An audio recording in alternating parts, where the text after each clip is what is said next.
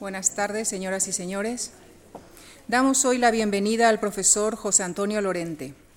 Él es profesor titular del Departamento de Medicina Legal y Forense y director del Laboratorio de Identificación Genética de la Universidad de Granada.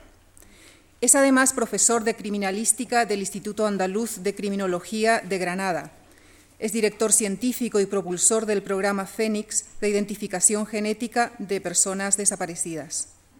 El profesor Lorente es médico.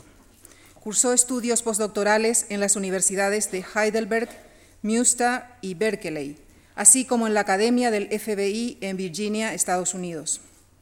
Es autor de más de 125 publicaciones en prestigiosas revistas científicas.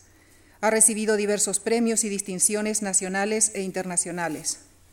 Es el presidente de la Academia Iberoamericana de Criminalística y Estudios Forenses y es además asesor de un gran número de organismos internacionales y gobiernos de países como México, Chile o El Salvador. Los avances de la genética nos permiten hoy analizar el material obtenido de huesos de 500 años o de una momia de dos milenios de antigüedad, haciendo posible que se desarrollen proyectos de gran interés histórico. El profesor Lorente nos hablará hoy de los trabajos en la identificación de los restos de la familia del zar Nicolás II. ¿Qué se sabe de los orígenes de Cristóbal Colón? ¿Es genovés o catalán? ¿Están sus restos en Sevilla o en República Dominicana? Profesor Lorente.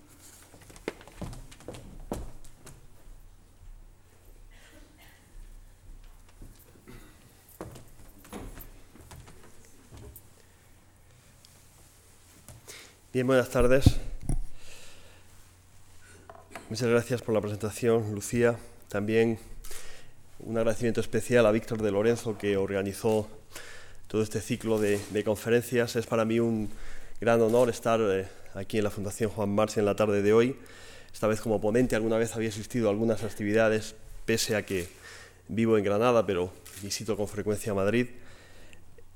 Ciertamente, el tema que nos ocupa en la tarde de hoy, las aplicaciones de la genética al estudio de casos que han quedado a lo largo de la historia sin resolver, bien porque han quedado per se sin resolver o bien porque con el paso del tiempo surgen las dudas, pues esa aplicación de la genética eh, a la historia tiene sin duda alguna un gran atractivo, un gran atractivo para el conocimiento objetivo y veraz de lo que es la historia de la humanidad y de lo que es la historia de la humanidad más reciente, teniendo en cuenta que no estamos hablando de de miles o millones de años, sino de cientos de años, hechos históricos que han acontecido y que por diversos motivos pues no han sido esclarecidos.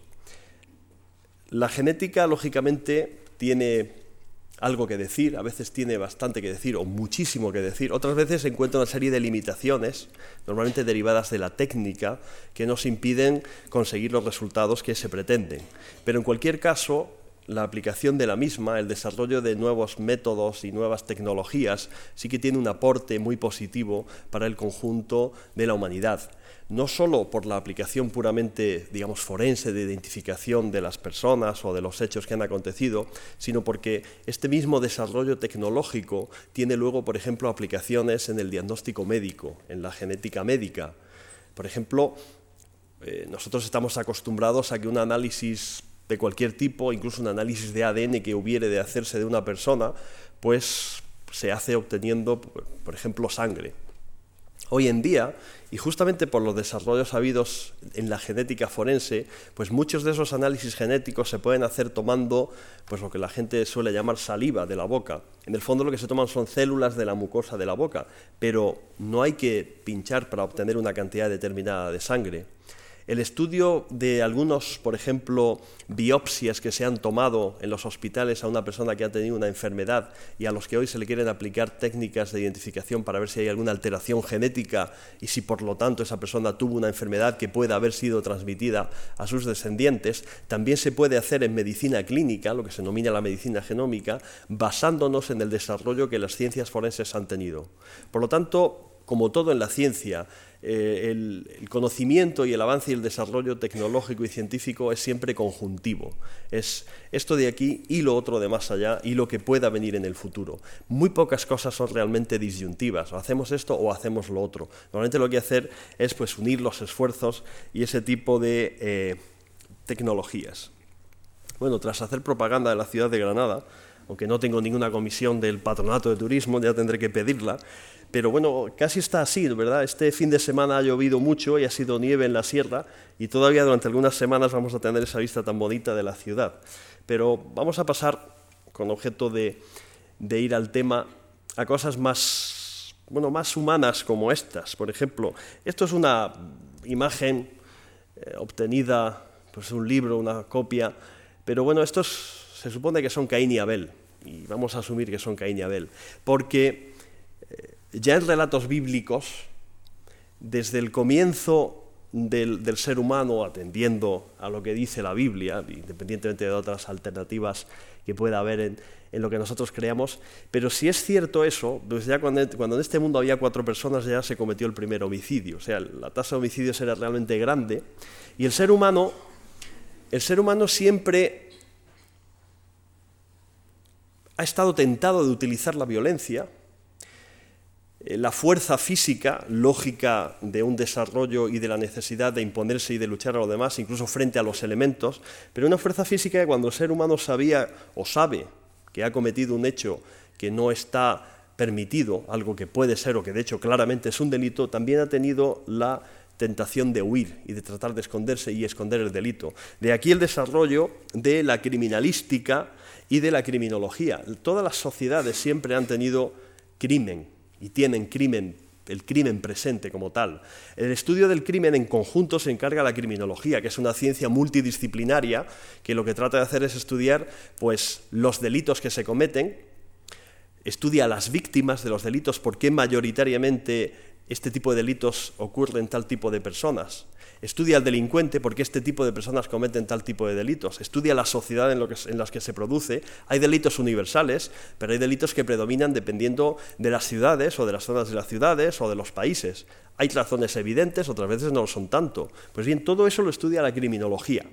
Y la ciencia forense, la identificación humana forense, encaja en la criminalística. La criminalística es una ciencia también multidisciplinaria y aplicada, que lo que hace es estudiar lo que la policía recoge en, el lugar donde se ha cometido un delito, lo que se denominan los indicios o las evidencias o las pruebas, y esas pruebas las trata de estudiar científicamente y cuando se estudian científicamente se hace un informe que debe tener valor ante la autoridad judicial y básicamente la criminalística lo que trata es de identificar qué tipo de muestra es, de qué persona procede y cómo han podido acontecer los hechos.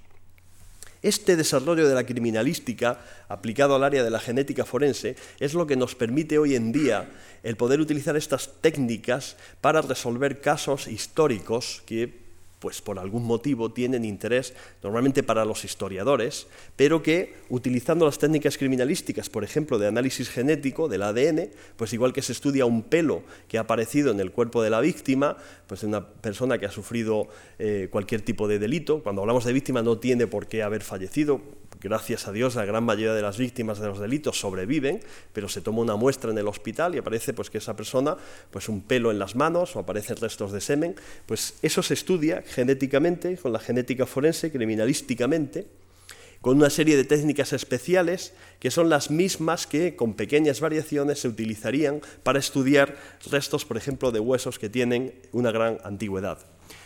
Nosotros en nuestro departamento, y le pongo este ejemplo simplemente, o estos ejemplos de hecho, para, explicarles un poco eh, nuestra trayectoria en la identificación genética, la Universidad de Granada siempre ha eh, pretendido colaborar desinteresadamente en la resolución de eh, casos que si no se resuelven dentro de unos años serían historia y que algunos casos, incluso ya resueltos, lo siguen siendo. Por ejemplo, nosotros participamos activamente en su momento en la identificación de víctimas, en, por ejemplo, durante la época militar de Pinochet, o las víctimas, este es, eh, Alberto Fujimori, el ingeniero Fujimori, pues cuando él era presidente, probablemente algunos de ustedes lo recordarán, hacia el año 97 un grupo de guerrilleros del MRTA asaltaron la embajada del Japón en Lima y tuvieron retenidos a, los, eh, a las personas que allí había en su interior durante casi cuatro meses y al cuarto mes ya las fuerzas policiales y las fuerzas del ejército asaltaron la embajada.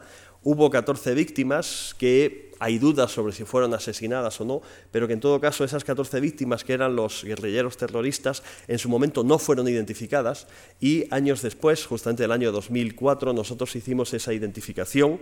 Ese caso, si no se hubiese identificado, pues dentro de no sé, algunas decenas de años, pues alguien vendría a esta misma fundación a hablar de casos históricos. ¿Ustedes se acuerdan del siglo pasado que en la embajada del Japón, pues bueno, pues la historia a veces se puede solucionar cuando hay tecnología. Hoy en día estamos trabajando mucho eh, en la identificación de las mujeres desaparecidas en Ciudad Juárez, en el, estado de Chihuahua, en México. Ciudad Juárez, como saben, es ciudad fronteriza eh, con Texas, con El Paso, y hay realmente unos problemas sociales muy graves que hacen que hayan muerto muchas personas, chicas jóvenes, la gran mayoría de ellas, que han quedado sin identificar. Y hoy en día se está desarrollando un programa que es el programa eh, Fénix Chihuahua, que menciono aquí de manera particular porque el programa Fénix es un programa de identificación de personas desaparecidas que se puso en marcha por parte del Ministerio del Interior.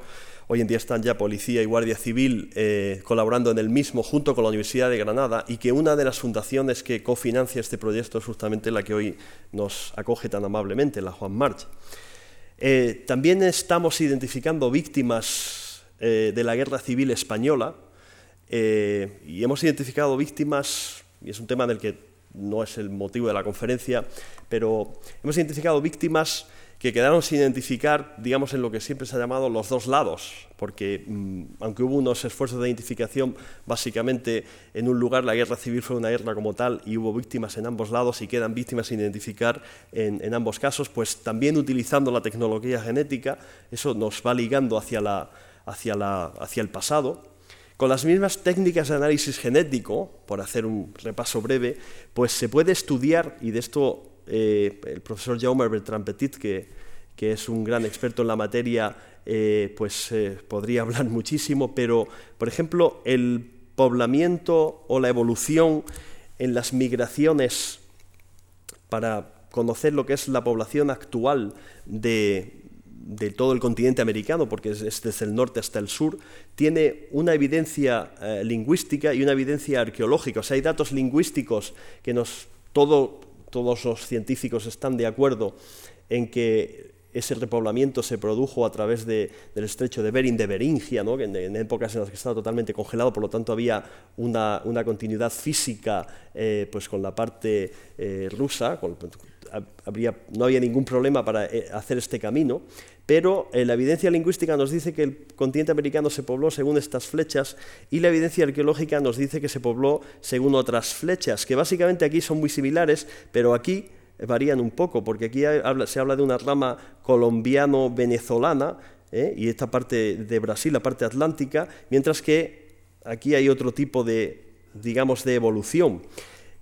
Esto tiene importancia antropológica, mm, por supuesto que la tiene. El, conocer es, un conocimiento científico que nos puede hablar de, la evolución de las poblaciones y esto se puede hacer analizando el ADN de los huesos precolombinos que van apareciendo y que de hecho aparecen en los diversos lugares. Y hay grandes grupos de trabajo dentro de la antropología biológica pues haciendo este tipo de estudios. Nosotros hemos hecho algunos puntuales. Justamente este mes hay una persona de, es de Colombia, del norte de, Colombia, de la zona esta, justamente por ahí, eh, que está en nuestro departamento trabajando con huesos que tienen aproximadamente 2.000 años de antigüedad. Hay muchos problemas para su estudio, pero se está trabajando con con el objetivo de conocer cómo fue esa evolución y tener más datos sobre el origen y la evolución de, eh, del Homo sapiens sapiens, que es el ser humano actual donde nosotros estamos. Bien, si nos centramos en la historia, en este mundo tan realmente apasionante, vamos a tener que nos encontramos con cuatro características que tienen todas las muestras históricas.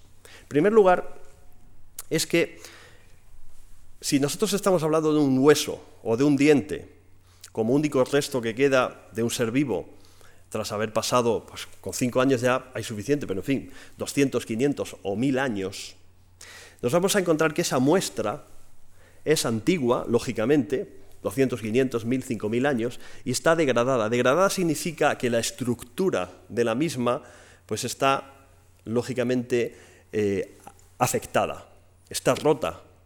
El ADN que hay en el interior de las células pues no es lo que nosotros podemos imaginar un ADN puro, esa doble hélice en estado perfecto, sino que está fragmentada. Es como si uno dejase un periódico pues no debe hacerse eso, de dejar periódicos por el campo y no hacerlos reciclar o ponerlos en la basura, pero alguien que se encuentre, que vaya andando por el campo y se encuentre pues un trozo de un periódico que lleva muchos años dando vueltas, pues entre la lluvia, el sol y lo que lo han pisado, etcétera, pues nos vamos a encontrar con pequeños fragmentos del periódico. No va a ser posible leer ese periódico, pero hombre, si lo tomamos con cuidado, a lo mejor algunas frases todavía quedan intactas. Pues eso pasa cuando el ADN se degrada. Se degrada significa que se destruye incluso en su gran mayoría, pero siempre pequeños fragmentos que nosotros podemos utilizar. Otro problema es que, que tienen los casos del análisis genético histórico es que la identificación de las muestras puede no ser adecuada. O sea, nosotros podemos ir a un lugar donde descansan los restos de no sé qué persona famosa o menos famosa y queremos estudiarla, pero puede que esa identificación no sea la adecuada porque pues una persona que murió hace 500 años u 800 años, pues a lo mejor la han cambiado de lugar, pero nadie ha cambiado o ha dicho que la han cambiado de lugar. Y esto no es la primera vez que se da y, por ejemplo, es uno de los problemas, como ahora verán, con el caso de Cristóbal Colón.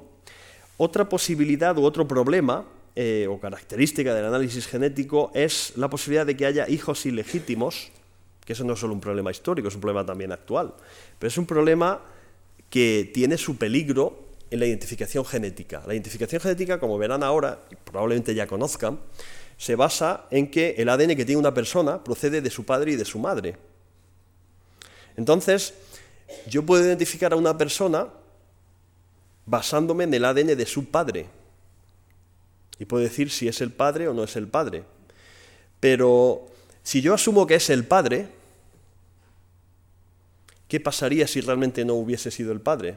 O sea, nosotros tenemos los huesos de una persona determinada y dudamos de que esos huesos sean de esa persona. No vamos a poner nombres, pero algún personaje histórico. Y se duda de que esos huesos que hay en tal lugar sean de ese personaje histórico. Entonces se dice, bueno, vamos a utilizar una muestra de referencia. ¿Y esa muestra de referencia quién es? Pues va a ser el hijo de ese señor, que fue también príncipe o rey o lo que ustedes quieran, y que con seguridad absoluta está enterrado en tal lugar, porque allí murió, allí lo enterraron y nunca jamás se abrió esa tumba. Hacemos ese análisis y nos da que no hay una relación de padre a hijo. ¿Eso qué significa? ¿Que la muestra original no era la de su padre? ¿O que la otra persona no era el padre biológico porque la esposa había tenido un deslizo? O similar. Es decir, la posibilidad de que haya hijos ilegítimos, que por cierto, lógicamente aumenta cuando van pasando las generaciones, o sea, identificar a un padre y a un hijo, pues cabe esa posibilidad, pero identificar a un abuelo o a un nieto, o identificar a una persona comparándola con su bisnieto o su tataranieto, cuantas más generaciones haya de por medio, mayor posibilidad perdón, hay de que tengamos hijos ilegítimos. Y esto es algo que hay que tener siempre presente en la investigación histórica. Y luego la posibilidad de cambios y manipulaciones a lo largo de la historia no es la primera vez que a consecuencia de, por ejemplo, en España tenemos ejemplos múltiples derivados de la presencia pues, de guerras mm, o de invasiones, por ejemplo. En España durante la desamortización de Mendizábal y básicamente durante la invasión eh, napoleónica de tropas francesas, muchos lugares eh, que eran cementerios en conventos, en catedrales, en iglesias, fueron eh, asaltados y las tumbas fueron eh, violadas.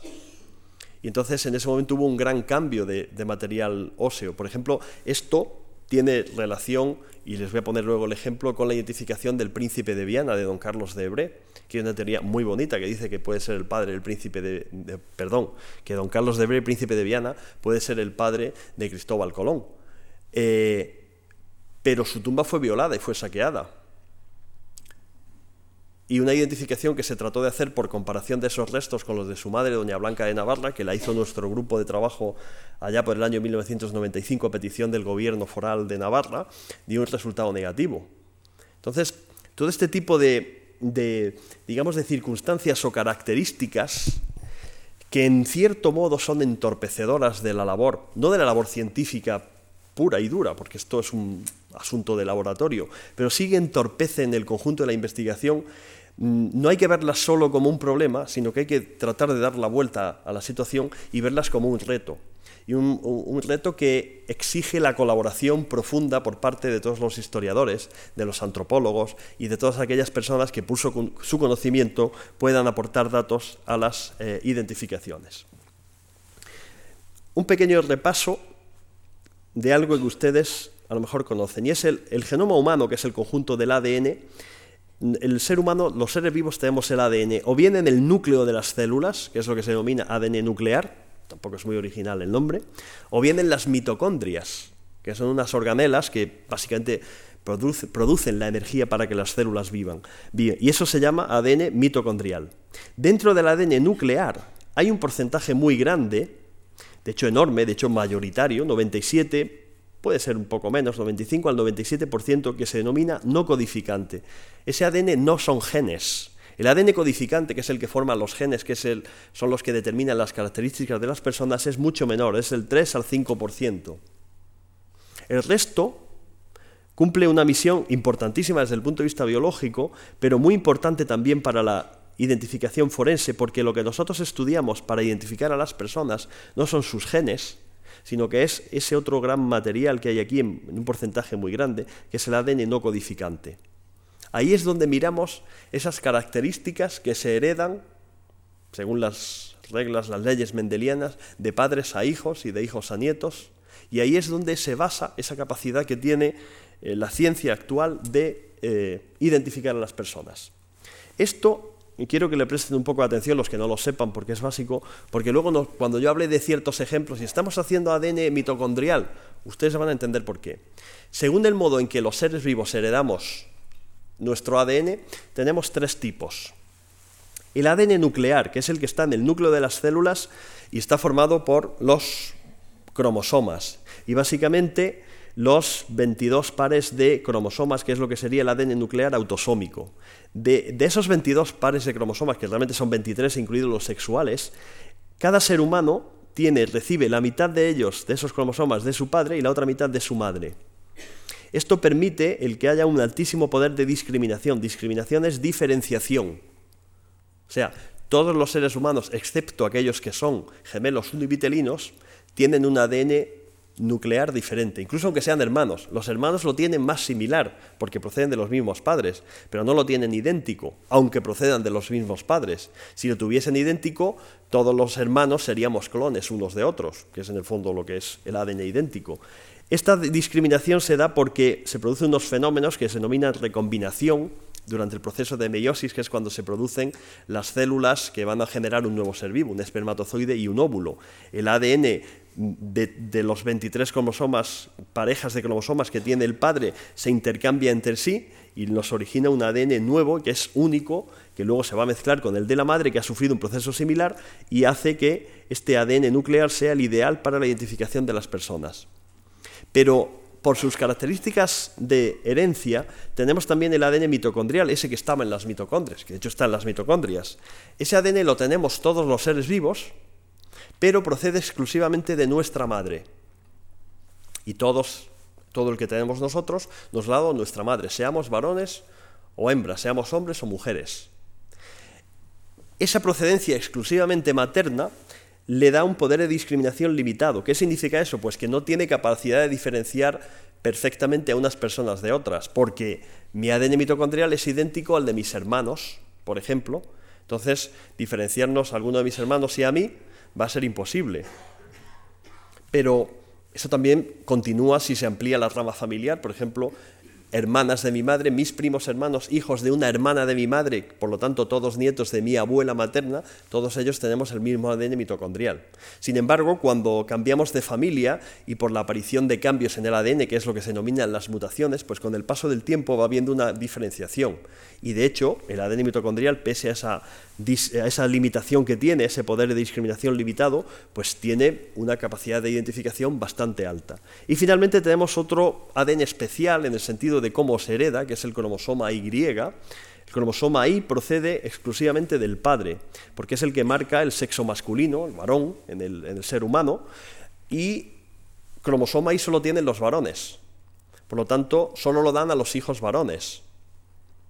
Yo tengo un cromosoma idéntico, Y, idéntico al de mi padre, que es idéntico al de mi abuelo. Eso es un poco como el apellido. Se va heredando, yo soy Lorente porque mi padre es Lorente, mi abuelo era Lorente y así sucesivamente. Pues el cromosoma Y va a hijos varones. El que tenga solamente eh, hijas mujeres, pues ese cromosoma Y ahí se queda agotado. No se podría seguir heredando. Su poder de discriminación es limitado por la misma razón, porque todas las personas que provengan dentro de un, mismo núcleo originario, yo y mis hermanos varones y mis primos, hermanos, hijos de hermanos de mi padre que se llamen Lorente de primer apellido, etcétera, tenemos idéntico cromosoma Y.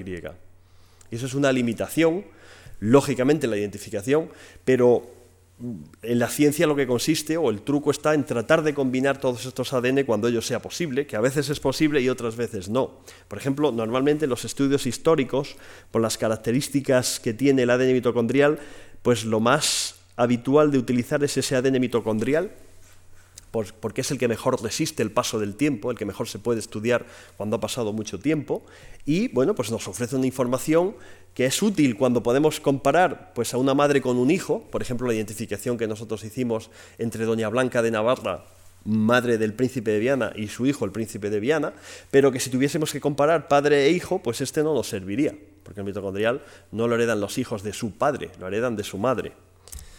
Bien, los principales problemas del ADN en, los estudios antropológicos, o sea, históricos, lo que se denomina ADN antiguo, o este ancient, este, utilizando la terminología inglesa, que no es necesaria en nuestro caso, son dos. Uno es, y ya lo sabemos, que está degradado, o sea, que está roto. Esa molécula íntegra que tendría que ser el ADN se nos ha cortado en trocitos. Ese periódico que en su momento se veía perfectamente con el paso del tiempo y de las inclemencias y, de, las circunstancias tras la muerte se ha ido rompiendo en trocitos. Y lo otro es la contaminación. La contaminación simplemente pues lo que es una contaminación en general, la presencia de sustancias ajenas a aquello que nosotros queremos estudiar. En un hueso que ha estado enterrado, pues quedan pues, eh, restos de tierra, de, cualquier otro elemento que pueda haber sido transportado, por ejemplo, por el agua si ha estado expuesto a la lluvia o a, lugares donde ha habido un caudal, eh, eh, algún acuífero, está contaminado por la presencia de sustancias químicas que se hayan podido unir al mismo, por ejemplo, las ropas que una persona llevaba, en el momento en que le dieron sepultura, pues esa mortaja, esas ropas cuando se destruyen, pues su composición química se puede, se mezclar y de hecho se mezcla con los restos que van quedando de las personas y eso se une a los huesos y hace que el estudio sea muy difícil, a veces incluso imposible es nuestro papel como expertos en ciencias forenses el tratar de eh, delimitar esos eh, resultados. ¿Cómo se prepara una muestra? Esto es una serie de imágenes secuenciales para que ustedes vean. Pues cuando nosotros tenemos que analizar una muestra, por ejemplo, de un fragmento de hueso, lo primero que hay que hacer es, con este, esto es un drill, es un aparato que gira a gran velocidad, yo no sé, tiene otro nombre, pero nunca me acuerdo.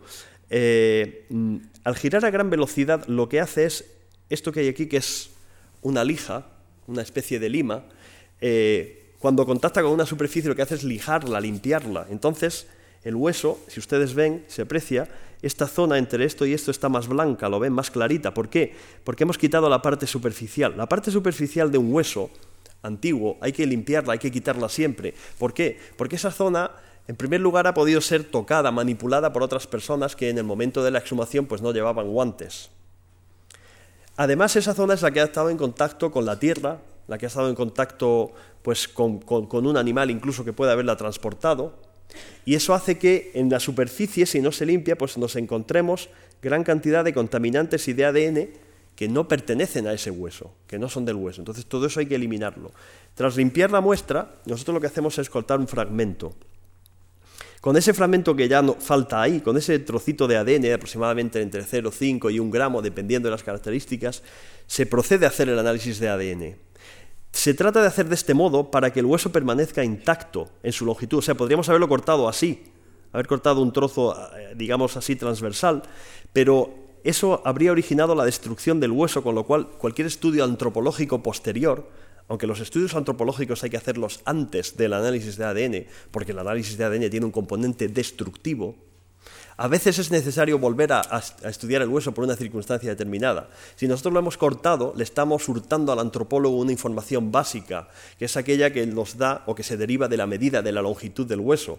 Sabiendo la longitud de un hueso determinado, por ejemplo este hueso de ahí, el radio, pues un antropólogo, de acuerdo, a un médico forense, a unas tablas, puede calcular la estatura en vida que aproximadamente tenía esa persona un radio que mide 28 centímetros de longitud, y me estoy inventando los datos, pues corresponde a una persona que cuando estaba vivo medía, si era un varón, pues por ejemplo, entre unos 65 y unos 70. Pues ya tenemos un dato muy importante. Entonces, todo lo que se pueda conservar, hay que conservarlo. Después de esto, en este aparato, lo que se hace es introducir el hueso aquí, y este hueso, esto es una especie de, molino que lo que hace es machacar a una temperatura muy baja con nitrógeno líquido para que ese fragmento de hueso se introduce ese cilindro metálico, perdón, metálico de cristal, que realmente es eh, de un metacrilato especial en el interior. Aquí hay nieve carbónica que está a una temperatura muy baja, 60-70 grados bajo cero, nitrógeno líquido, y se produce un aplastamiento hasta que al final tenemos pues esto, que el hueso pasa a ser pulverizado.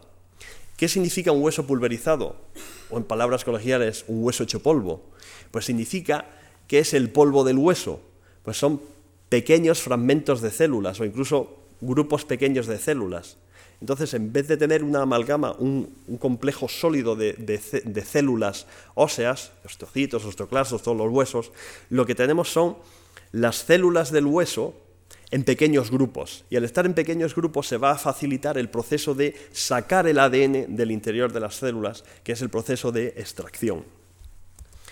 Esto, lógicamente, hay que realizarlo ya en ambientes donde se utiliza pues, un nivel de esterilidad máxima, son laboratorios muy pequeños, sometidos a eh, digamos, eh, condiciones de restricción del acceso, de uso de luz ultravioleta cuando se está trabajando en ellos, etc. Y ese es el proceso de extracción que nos llevaría no una, sino tres conferencias. Y como no es el motivo de esta conferencia, pues vamos a ver cómo se ha podido utilizar el ADN en algunos casos históricos.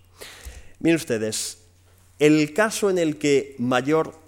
Eh, capacidad resolutiva ha tenido el ADN, caso conocido y publicado y admitido científicamente, pese a que hay una serie de debates abiertos incluso sobre la tecnología, ha sido la identificación de la familia del, eh, zar de Rusia.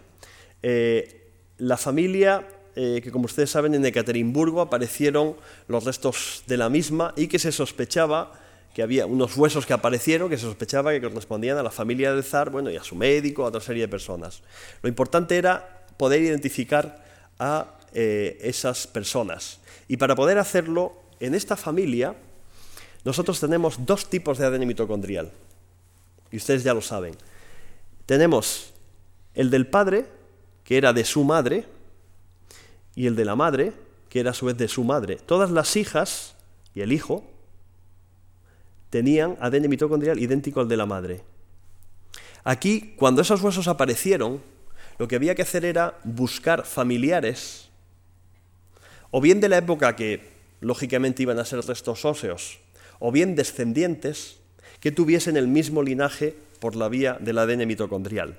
Y para no entretenernos en demasía en el caso, por ejemplo, vean ustedes lo que se hizo para identificar a la eh, familia de la zarina, o sea, los hijos de la zarina alejandrina. Vean ustedes, la zarina alejandrina era hija de la princesa Alicia y del gran duque Ludwig de Hesse, Ludwig IV. Esta familia tuvo estos dos hijos, tuvo más, pero la zarina alejandrina y Victoria de Hesse. La zarina se casó con el zar Nicolás II, lo que está en amarillo, lógicamente, es el ADN mitocondrial que se hereda, entonces, la zarina dio a todos los hijos un ADN mitocondrial idéntico a ella, que era a su vez idéntico al de su madre o abuela de los hijos del zar. Con esta vía se pudo, se podía identificar y se vio que estos restos óseos, excepto el de Anastasia, tenía la misma, el mismo tipo de ADN mitocondrial.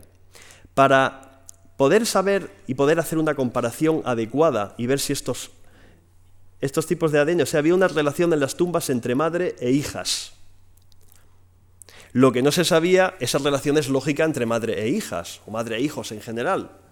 Pero ¿es ese ADN realmente el de la zarina? ¿Qué es lo que se hizo? Pues compararlo con el de un descendiente vivo de esta familia, que es Felipe de Edimburgo, el esposo de la reina Isabel de Inglaterra. El esposo de la reina Isabel de Inglaterra es hijo de doña Alicia de Battenberg, que a su vez es hijo o hija en este caso de doña Victoria de Gese, que a su vez era hermana de Lazarina y eran ambas hijas de la princesa Alicia. Por lo tanto, para ver si el ADN que había en las tumbas o en, la tumba, en los huesos de los esqueletos de la tumba de Ekaterimburgo, eran los de los hijos del zar y los de Lazarina Alejandrina, ese ADN una vez identificado se comparó con el del príncipe Felipe. Por esta herencia por vía materna, de la princesa Alicia a Victoria de Gese, de Victoria de Gese a Alicia de Battenberg y de Alicia de Battenberg al príncipe Felipe de Edimburgo.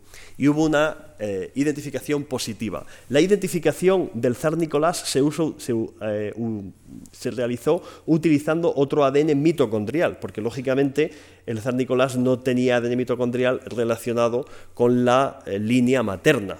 El de su mujer era diferente. Este estudio realmente fue concluyente. Es cierto que los datos antropológicos ya apuntaban claramente a que los cadáveres allí aparecidos pues eran los de, los de la familia real, eh, familia imperial del zar, pero eh, pues el ADN vino a corroborar por medio de la tecnología de análisis genético, hace ya bastantes años de esto, porque esto se concluyó hace el año 95-96, y pues quedó claro esa identificación utilizando un descendiente vivo porque en este caso pues tenían al príncipe Felipe de Edimburgo que se prestó voluntariamente, lógicamente, a ceder una muestra eh, de sangre, fue en ese caso, para realizar las pruebas. Hay casos en los que se está trabajando y casos que son más complejos y este que estamos ahora ya desde hace un par de años trabajando en él intensamente en varios grupos de investigación que yo me, me digno y es un honor poder coordinar desde la Universidad de Granada es la identificación de Cristóbal Colón. Como ustedes supondrán, para una persona como soy yo, que yo soy médico y soy profesor de medicina legal y mis estudios en genética forense pues van por otro, por otro lugar, lo mío es más lo científico técnico, lógicamente, que es para lo que me pagan y de lo que yo he de saber. La identificación de Cristóbal Colón es un reto profesional, pero ustedes comprenderán y estarán de acuerdo conmigo en que mm, no es algo que a mí se me ocurriera, porque yo lamentablemente mis conocimientos de historia son limitados y pues yo sí había oído eso de las dos tumbas de Cristóbal Colón y de que Cristóbal Colón podía ser eh, genovés, pero también podía ser de otros lugares, pero nunca jamás se me ocurrió a mí el poner este proyecto de investigación en marcha. Yo lo que trato de hacer es utilizar eh, pues datos históricos, los que aportan los historiadores que están asesorando y que propusieron la realización de este, de este proyecto, y con base en ello pues tratamos de llegar a alguna conclusión que sea, eh, digamos, eh, medianamente válida. En el caso de Cristóbal Colón fue un historiador, el señor Marcial Castro, el que vino a la Universidad de Granada a proponer este tema, y bueno, pues a partir de ahí se comenzó la investigación. Los datos históricos que yo les pueda decir, pues he tratado múltiples veces de corroborarlos y de que son exactos, pero lo mismo cuando hable de alguna fecha es, eh, concretamente o, de algún dato particular, eh, pues cometo un error. Les pido disculpas por anticipado, si hay alguna persona que estoy seguro que entre tanto auditorio lo habrá, que sepa mucho de Cristóbal Colón y la historia colombina y que diga, eso no fue en 1874, sino en 1875. Pues perfecto. De todas maneras, lo que es el conjunto de la historia y de lo que yo les estoy contando, de lo que estamos haciendo, pues aproximadamente eh, eso sí que es, eh, digamos, verdad y sí que, salvo errores puntuales, es la situación. Bien, eh, ni que decir tiene que en la época, después de, los viajes de Marco Polo, del gran viaje de Marco Polo, de hecho, porque claro, esto, eso sí fue un viaje lo que él hizo, eh, por su duración y extensión para la época, eh, surgió, después de ese largo viaje, surgió en Europa pues toda esa necesidad de eh, poder volver a, a Catay a Cipayo y a todas las Indias estas descritas por Marco Polo y encontrar una nueva ruta.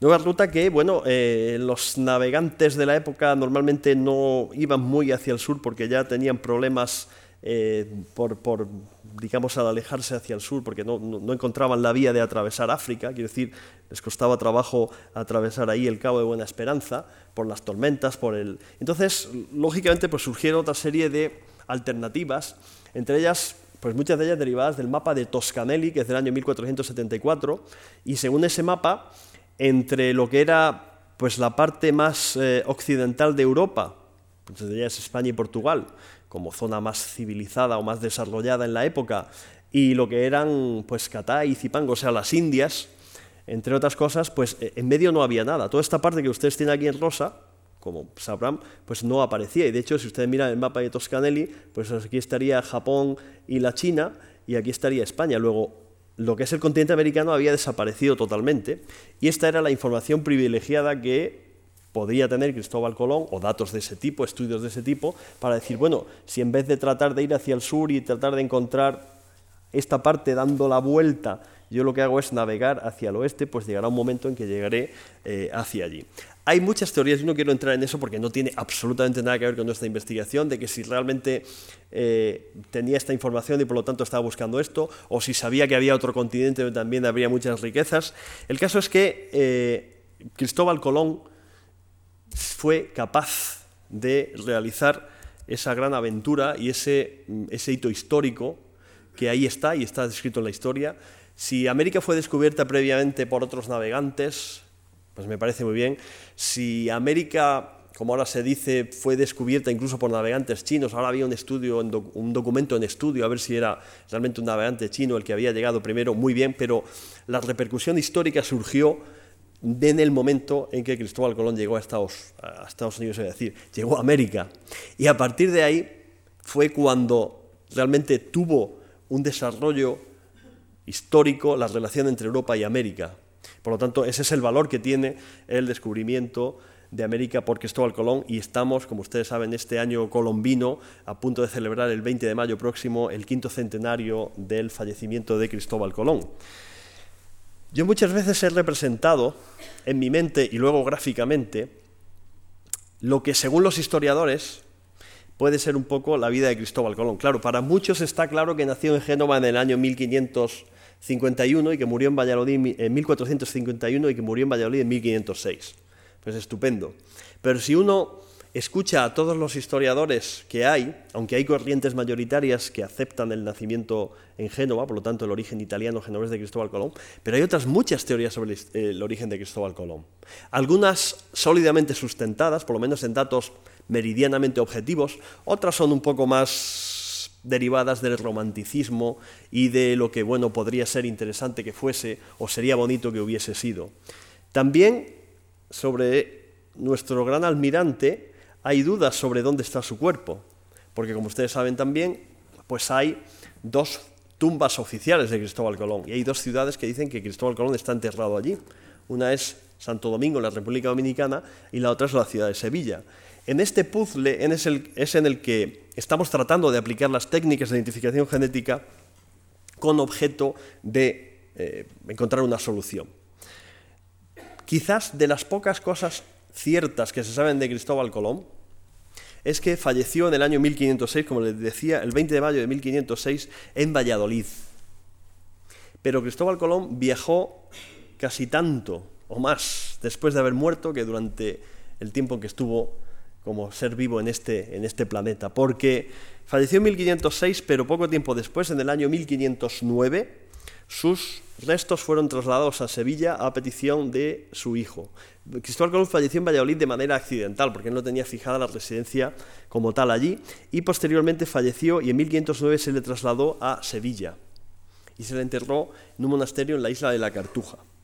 Se supone que en principio ese debería ser su lugar de descanso eterno, pero con posterioridad, en el año 1537, hay algunos autores que dicen que fue en 1544, yo también he leído en 1543. El caso es que con posterioridad y teniendo en cuenta que Cristóbal Colón tenía un gran amor y que incluso parece que había dejado escrito y dicho que él quería descansar para la eternidad en Santo Domingo, en esta isla que entonces, y aún de hecho como conjunto de la isla se sigue llamando de la Española, pues Cristóbal Colón, su cuerpo ya fue trasladado a República Dominicana. En 1537 se concedió la autorización eh, y puede ser que se trasladase el mismo año o con posterioridad en 1544. El caso es que de Valladolid viajó a Sevilla, de Sevilla viajó a República Dominicana y en República Dominicana se le enterró en la catedral. Posteriormente se hizo un monumento muy bonito en cuanto al, es realmente impresionante, que es el, Faro a Colón, el Faro de las Américas, que está a las afueras de la ciudad de Santo Domingo, y ahí debería estar. El amor de Cristóbal Colón por, eh, República Dominicana por el conjunto de la isla de la Española, la Española, eh, se debe a que en todos los viajes Cristóbal Colón visitó esta isla. En su primer viaje, lo hizo también en el segundo viaje, ese segundo viaje, 1423 al 96, volvió a visitar y realmente solo estuvo, esto serían las zonas que visitó. En su tercer viaje, donde ya tocó tierra continental eh, de lo que es hoy en día América del Sur, también visitó eh, Santo Domingo, de hecho ya era la, gran capital, pues primera catedral de las Américas. En el cuarto y último viaje de Cristóbal Colón ya eh, visitó y llegó a conocer lo que hoy en día es América Central, pues entraría por, hoy en día sería Belice, Guatemala y ya la costa de Honduras y hacia abajo Nicaragua, Costa Rica, Panamá, llegó hasta lo que es hoy Colombia y ya subió. Entonces Colón, su cuartel general era realmente eh, la isla de la Española y era ya con el paso del tiempo la ciudad de Santo Domingo. Entonces el amor que él le tenía a esa tierra era lógico y era evidente. Y ahí debería de permanecer su cuerpo, pero no fue así. En el año 1795 el cuerpo de Cristóbal Colón fue trasladado a Cuba, fue trasladado concretamente a La Habana. ¿Por qué? En historia siempre hay una razón o una serie de razones que más o menos explican los hechos. Uno puede estar o no de acuerdo, pero si se estudia eh, con seriedad y con objetividad y valorando todos los extremos, pues siempre hay una razón. La razón por la que en este caso fue trasladado a República Dominicana, perdón, de República Dominicana desde Santo Domingo hasta La Habana, es porque en ese año 1795 España, eh, que tenía graves problemas eh, con Francia, a consecuencia de una serie de guerras y luego una gran guerra y de una paz que se firmó, España cedió lo que era la soberanía en República Dominicana a los franceses. Los franceses ya tenían control sobre la parte eh, occidental de la isla, que es Haití. Haití, saben ustedes que es un país francófono, quiere decir, es un país paupérrimo en muchos sentidos, con muchos problemas sociales. Yo, yo he estado allí tratando de ayudarles en temas genéticos y tal, pero Haití era un país francófono y los españoles cedieron la soberanía eh, a los franceses. Y claro, cuando se cedió la soberanía a Francia en el año 1795, el gobierno español de la época pensó, muy razonable y muy lógicamente, en qué iba a pasar con Cristóbal Colón. Entonces, el gran almirante español, descubridor de las Américas, lo vamos a dejar en un territorio que ya está cedido a otra a otro país y a otra potencia, como puede ser Francia, con el peligro de que su tumba sea eh, violada, de que eh, se produzca pues, un destrozo de, y que bueno, haya una burla del mismo, etc. Entonces el gobierno español decidió trasladarlo a la gran colonia que nos quedaba allí por aquella época, que era eh, la isla de Cuba. Con lo cual Cristóbal Colón de Valladolid a Sevilla, de Sevilla Dominicana y de Dominicana a Cuba. ¿Y hasta cuándo estuvo en Cuba? Pues eso es una fecha que todos conocemos en la historia de España, entre Cuba y Filipinas, hasta el año 1898. En el año 1898 España perdió la soberanía sobre la isla de Cuba y eh, con la independencia y la ayuda de los Estados Unidos y toda la historia, y el planteamiento del gobierno fue el mismo. ¿Qué vamos a hacer con los huesos de Cristóbal Colón, descubridor, ilustre marino, gran personaje en la historia de España, en un país que ya es independiente? Pueden violarlos, pueden eh, romperlos, pueden burlarse de los mismos, pues de vuelta a España. ¿Y dónde volvieron a España? Pues a donde estaban, a Sevilla. De España salieron desde Sevilla y volvieron a Sevilla en 1898. O sea, después de 300 y algo de años dando vueltas de un lugar a otro, volvieron a Sevilla. Luego, si nosotros seguimos este esquema y preguntamos dónde están los huesos de Cristóbal Colón, la respuesta es decirles que están en Sevilla. ¿De acuerdo? Y esto sería un, esa catedral de Sevilla eh, realmente preciosa. Este es el lugar donde están eh, los huesos dentro de una urna que ahora les enseñaré, están los huesos de Cristóbal Colón dentro de la catedral. Y bueno, según esto, no hemos hablado de los orígenes, aunque luego los mencionaré, pero Cristóbal Colón fallece en Valladolid, luego va a Sevilla, a la isla de la Cartuja, luego a República Dominicana, República Dominicana, después a Cuba y después vuelve a Sevilla. Luego, los huesos de Colón están en Sevilla. Pues eso hay que asumirlo así hasta el año 1877. En el año 1877, y este es el origen de la disputa y del por qué se están haciendo los análisis de ADN para ver dónde está Cristóbal Colón, se realizan unas obras en la Catedral de Santo Domingo, junto al altar mayor, en República Dominicana, y se encuentran que hay una caja, no un, féretro, sino una caja eh, de madera, relativamente bien conservada, y en esa caja de madera había una inscripción que ponía ilustre y esclarecido varón don Cristóbal Colón. En la tapa, en la parte superior, y en los laterales ponía, según la descripción que se hizo de la caja, ponía CCA, que se traduce como Cristóbal Colón almirante. Y dentro de esa caja unos huesos. No el esqueleto completo de una persona, pero sí unos huesos. Entonces, los dominicanos, que para ese momento, en 1877, ya eran país independiente, dijeron, estos huesos que hay aquí son los de Cristóbal Colón.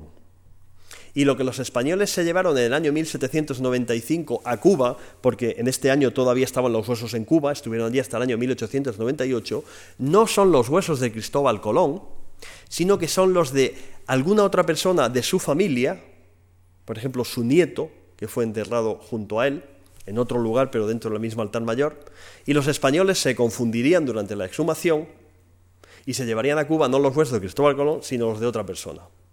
Desde ese momento, eh, en República Dominicana, cuando uno dice República Dominicana, los dominicanos, no quiere decir absolutamente todos los dominicanos y toda la República Dominicana. Igual que si yo digo, los españoles decían que los huesos de Colón eran los suyos. No significa, podría haber discrepancias, lógicamente, pero básicamente en Dominicana se asumió que los huesos se quedaron allá. Y los españoles dijeron que no, que los huesos que en ese momento, 1877, estaban en Cuba, eran los de Cristóbal Colón.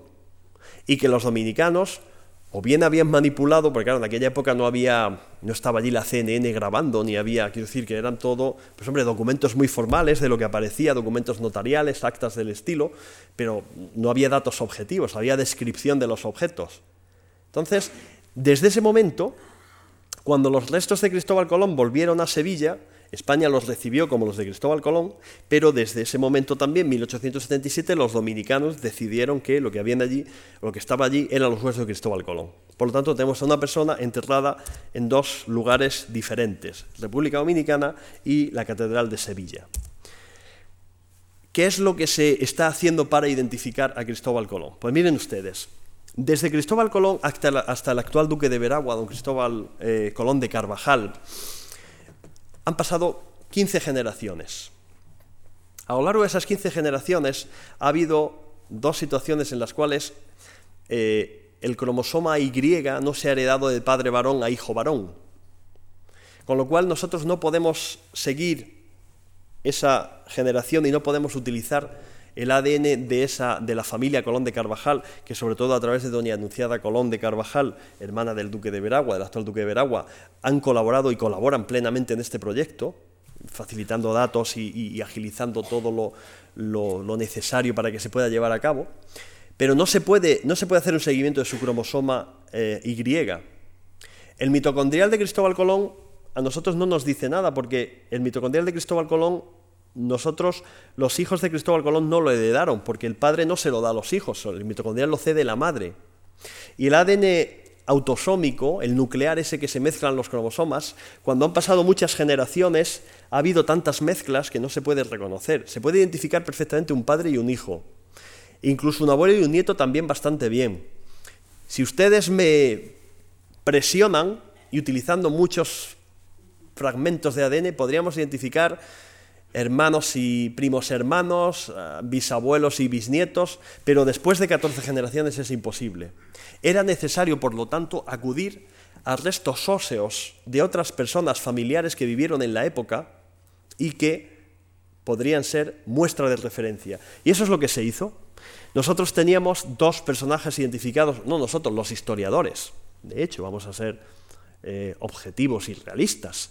Los historiadores del equipo de Marcial Castro tenían dos personajes identificados. Uno era Diego Colón, hermano de Cristóbal Colón, y otro era el hijo de Cristóbal Colón, Hernando Colón. Y teníamos dos lugares donde podía estar Cristóbal Colón, Sevilla y República Dominicana.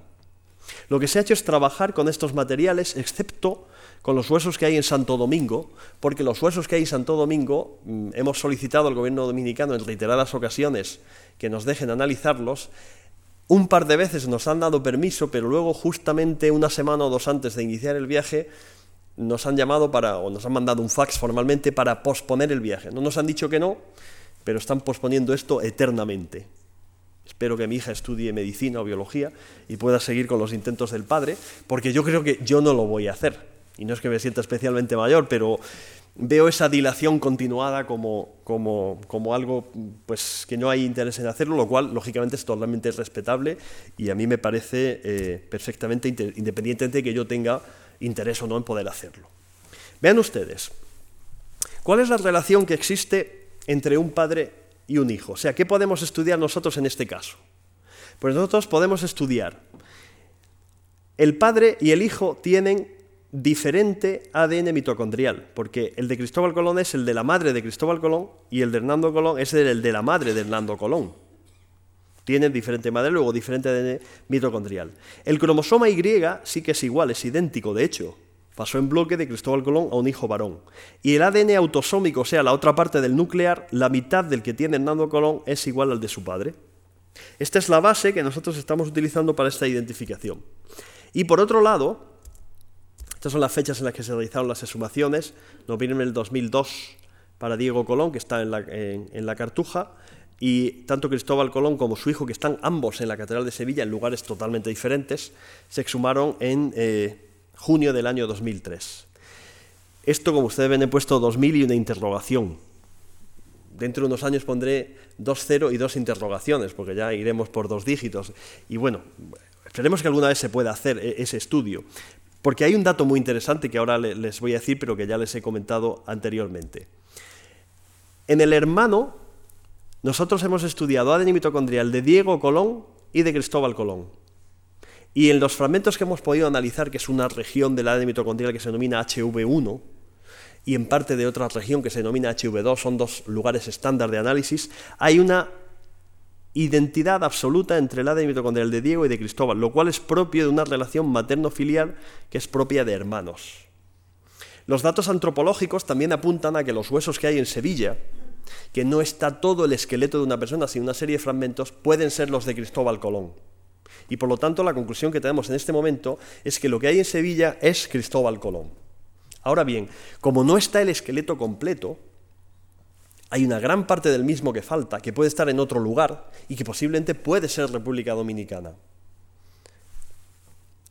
Muchos dominicanos lo aceptan, otros lo dudan y quieren que se haga este estudio científico. Si se pudiese hacer, se podría corroborar definitivamente que lo que hay allí también es Cristóbal Colón. Lo que pasa es que también podría salir lo contrario, y es que no es Cristóbal Colón. por ahí pueden ir las dudas. Pero en cualquier caso, lo que hay en Sevilla, con todos los datos que tenemos, sí que corresponde a los huesos de Cristóbal Colón. Con el ADN autosómico y con el cromosoma Y, ahora estamos trabajando en los orígenes de Cristóbal Colón.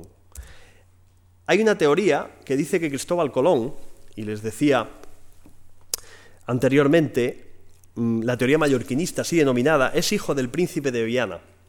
El príncipe de Viana, don Carlos de Hebré, es hijo, como ustedes saben, de don Juan II de Aragón y de doña Blanca I de Navarra. Cuando falleció doña Blanca, eh, don Carlos tenía muy mala relación con su padre, como es bien conocido, pero cuando falleció Doña Blanca, don Juan II se casó con Juana Enríquez y entre otra descendencia nació Fernando el Católico.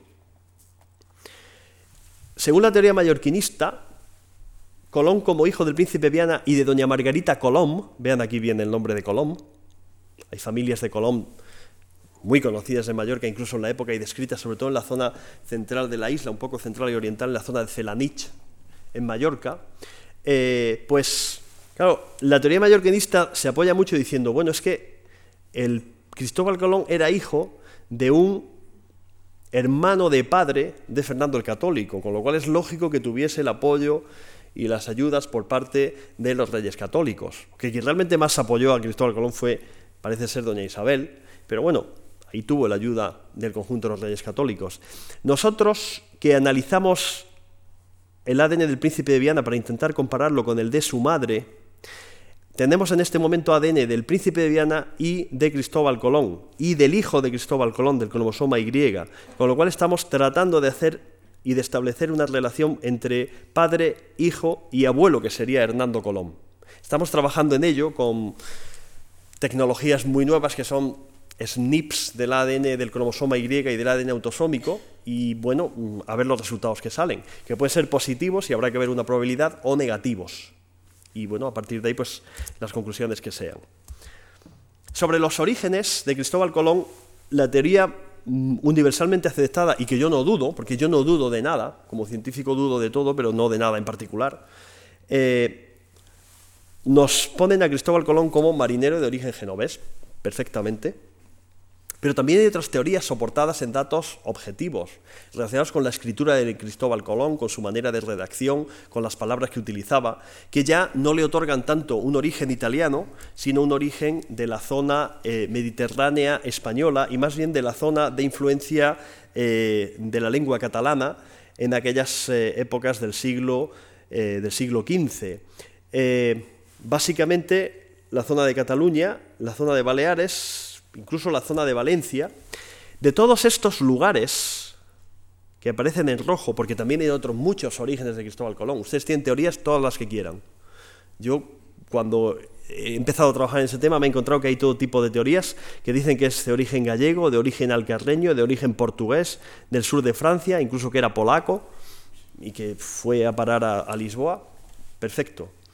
Nosotros las más sólidas y que estamos considerando en este momento son estas regiones que aparecen aquí. Y de todos estos lugares estamos tomando y analizando ADN de células de la boca de personas que tienen por apellido Colom o Colombo, si es de la zona de Italia, personas que tienen ese apellido que hasta donde ellos sepan, sus padres también lógicamente lo tenían, y sus abuelos y sus bisabuelos, que han vivido siempre en esa zona hasta donde sea posible trazarlo en la familia, porque hay veces que uno lo sabe hasta cuatro generaciones y otras veces lo saben más.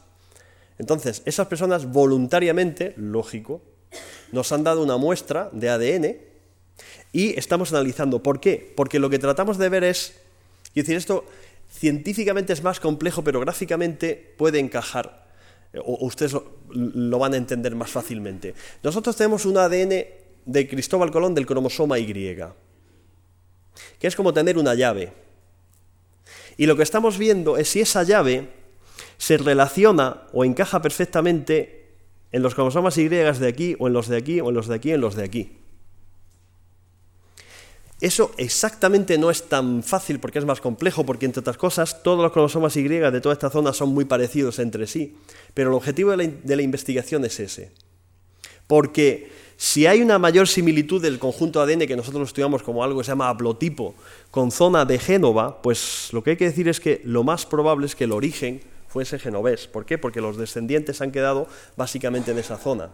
Si nos aparece que es de la zona de Baleares, pues habría que decir que es de Baleares o de la zona de Cataluña, alrededor de Barcelona, pues alrededor de Barcelona. No son datos definitivos los que se podrían dar. Esto hay que terminar todo el estudio y ver la potencia estadística que tienen esos resultados.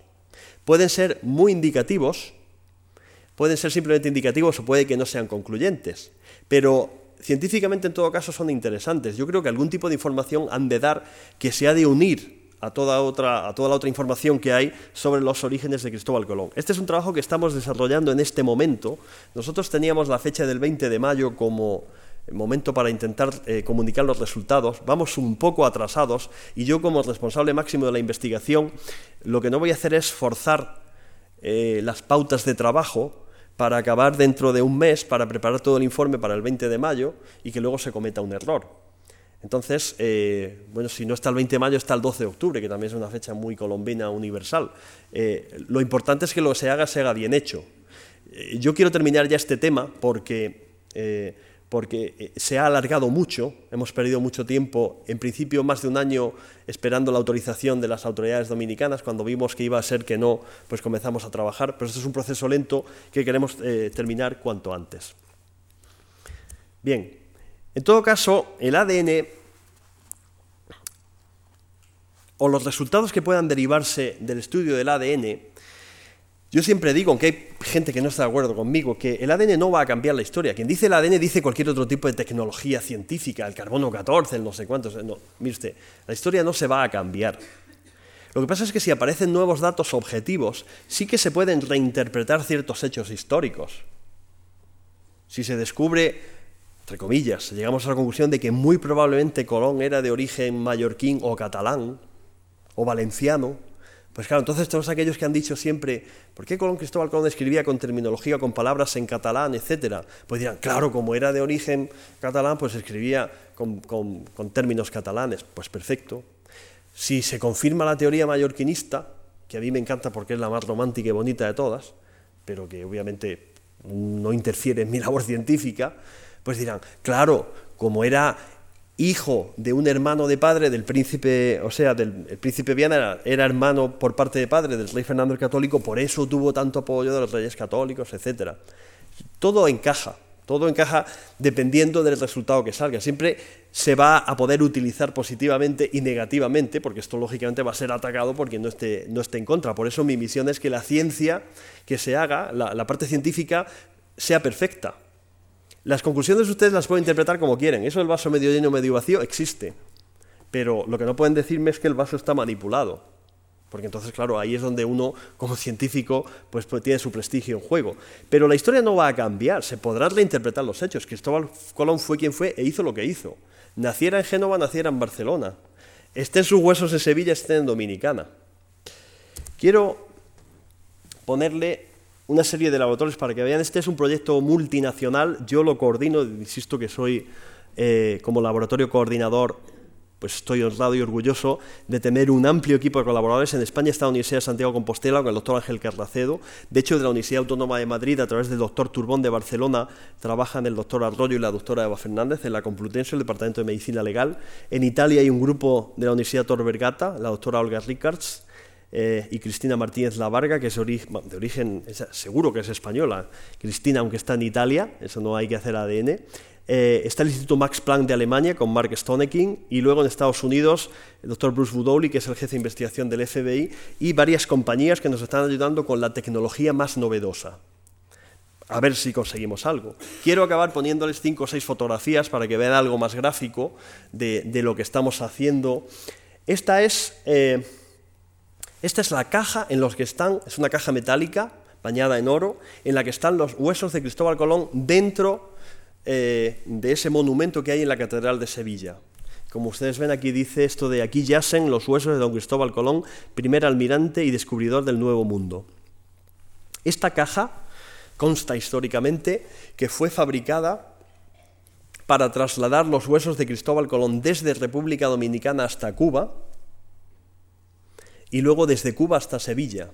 O sea que lo que, hay, lo que hay dentro, de hecho, no ha podido ser manipulado. Lo que hay dentro es lo que había en República Dominicana. Bien si es Cristóbal Colón, como nuestros datos lo indican, o bien si puede haber sido motivo o consecuencia de cualquier otra confusión. Este es el momento en el que se levantaron los restos de Hernando Colón, que está en una está enterrado en el suelo, en una cripta en la Catedral de Sevilla, está a unos 100 metros alejado del lugar donde está Cristóbal Colón, y esto, Hernando Colón, el hijo, Hernando el hijo, falleció, se le enterró allí y hasta que nosotros lo exhumamos en junio del 2003, nunca nadie había tocado aquello, con lo cual hay una certeza absoluta de que efectivamente, al contrario que el padre, que anduvo de un lugar para otro, pues este sí que es el hijo. Estos huesos son de Hernando Colón. Y vean ustedes aquí esto muy interesante para nosotros, que son los dientes de la mandíbula, el maxilar inferior, la mandíbula.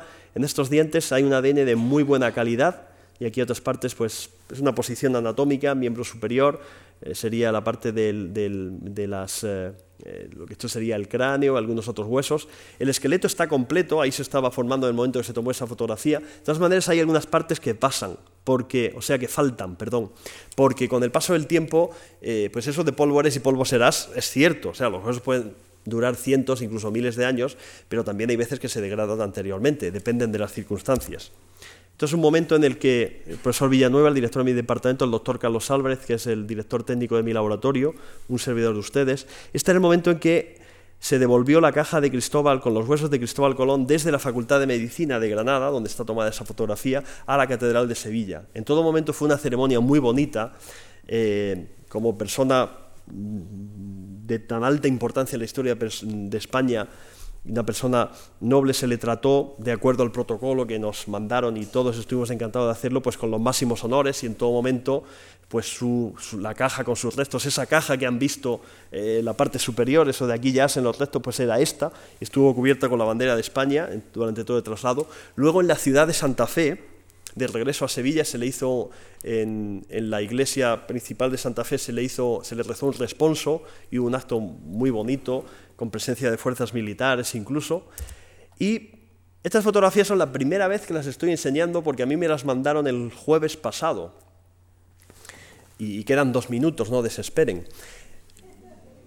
Vean ustedes, en la caja de los huesos de Cristóbal Colón había huesos, trocitos de huesos, y había una cosa que yo dije tierra, porque había un montón de como polvo, con algunos granitos de arena, y digo, bueno, vamos a tomar de esto también un poco, porque aquí podemos estudiar pues granos de polen y podemos estudiar minerales, etcétera.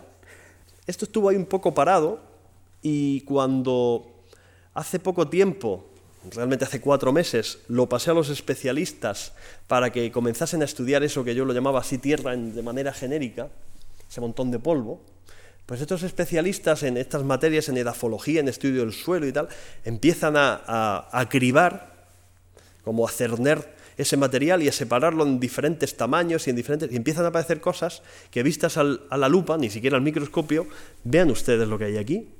Aquí un malacólogo disfrutaría. Eso está dentro de los huesos de Cristóbal, o sea, dentro de la caja con los huesos. Y esto proviene de alguna tumba en la que haya estado Cristóbal Colón. Probablemente se destruiría la caja donde estaba y por la humedad y por todo lo demás, cuando se barriesen para poner los huesos dentro, pues arrastrarían todo lo que había.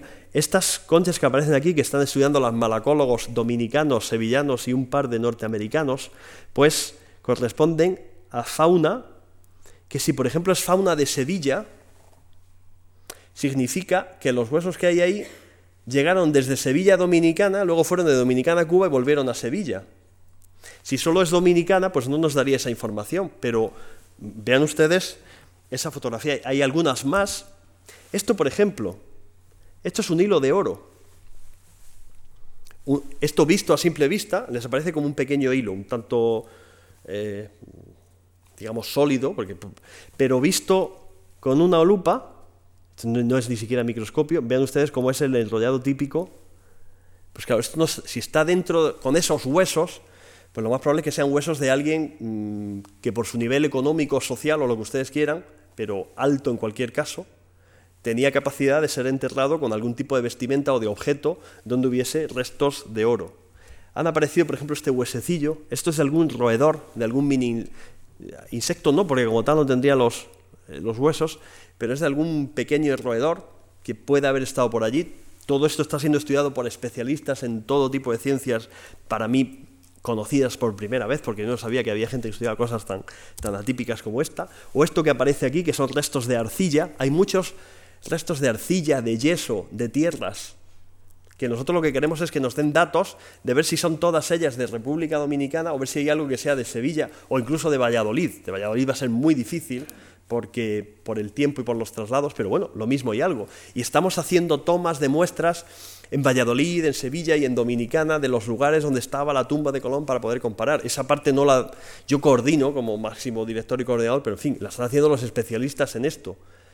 Y bueno, se están generando datos y hay cosas realmente muy interesantes. Y finalmente, esto que aparece aquí es un esto está visto ya con un microscopio electrónico, es un resto de un esto es un plomo que procede de un proyectil, o sea, esto es como de, una escopeta de cartuchos donde salen plomos, pues algún tipo de proyectil de plomo, por la composición es básicamente plomo, está la composición química hecha con, eh, a través de, los estudios eh, mm, correspondientes, y es además un, un, plomo que incluso se ve a simple vista con una lupa. Si ustedes observan esta cara, es más plana, y esta parte es más redondeada, porque esto continúa por aquí, y este parece ser que es un plomo que ha sido disparado y que ha impactado con algo.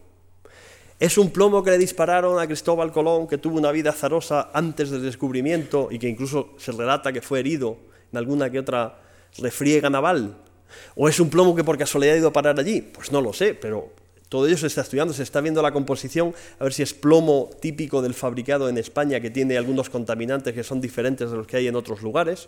Entonces, en ello estamos. Por eso les digo que llegar al, día, eh, al día 20 de mayo con todos estos resultados va a ser muy difícil. Estamos, esa es nuestra meta, pero que si no es el 20 de mayo será el 12 de octubre y que en cualquier, cosa, en cualquier caso perdón, seguirá siendo una aventura apasionante. A todos ustedes, muchas gracias por su atención.